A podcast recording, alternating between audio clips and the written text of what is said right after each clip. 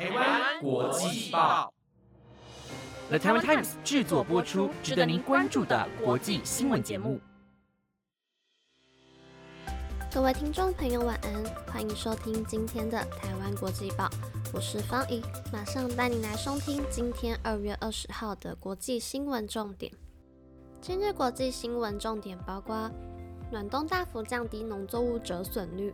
乌克兰冬麦农作物存活率上升，纳瓦尼死因有诈，遗体疑遭扣押灭证，西方不满却无计可施。纳瓦尼之死引发俄国民众自发悼念，此举却遭俄方逮捕近四百人。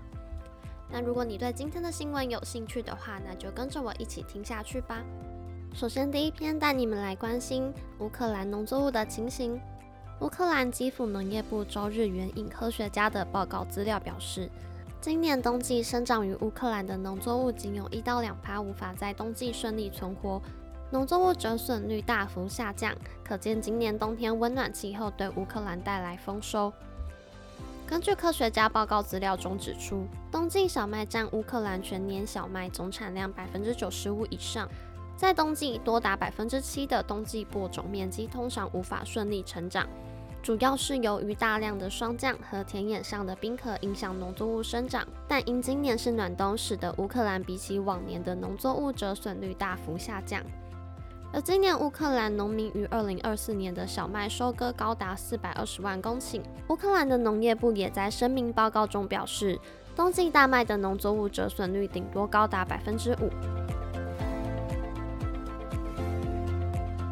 接下来带您来关心被视为普丁头号死敌的反对派领袖纳瓦尼的消息。纳瓦尼于本月十六日在北极圈内流放地昏迷后猝死，此重大事件引发西方国家对普丁的不满，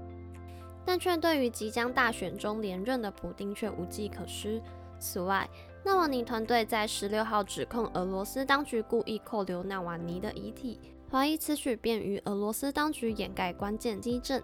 俄罗斯当局对纳瓦尼死因辩称，纳瓦尼是因猝死症候群丧命，而纳瓦尼的遗体需与俄罗斯政府当局调查完成后才会移交给家属。而猝死症候群在医疗上被定义成一个模糊的医学名词，意指心脏骤停和死亡等多种心脏疾病。而纳瓦尼的团队更怀疑，这位反腐败的活动家是被普丁下令谋杀的。纳瓦尼生前有人的对冲基金经理人布劳德更指称普丁是幕后黑手。布劳德表示，普丁此举是为了在下个月大选之前向政治对手传达出一个讯息：如果任何政治对手参与反对派政治，就会因此丢掉小命。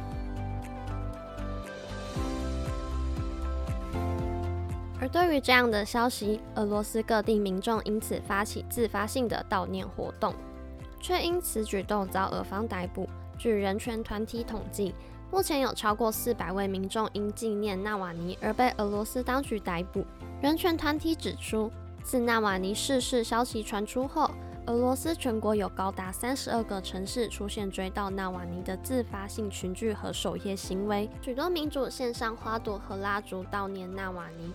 除了俄罗斯的两大城镇莫斯科、圣彼得堡未出现悼念民众之外，临近乌克兰边境的贝尔格罗德城和曾为古拉格劳改营的北极矿业城市沃尔库塔城都有出现民众追悼。路透社的报道也指出，纳瓦尼逝世出现的悼念行为。是俄罗斯自二零二二年九月以来，俄罗斯最大规模的政治逮捕行动。当时有近一千三百多人因反对普丁在对乌克兰战争中部分动员预备役人员而被逮捕。那以上就是今天的台湾国际报。有任何建议，欢迎至 Apple Podcast 或是 IG 官方底下留言。我是方怡，我们下次见。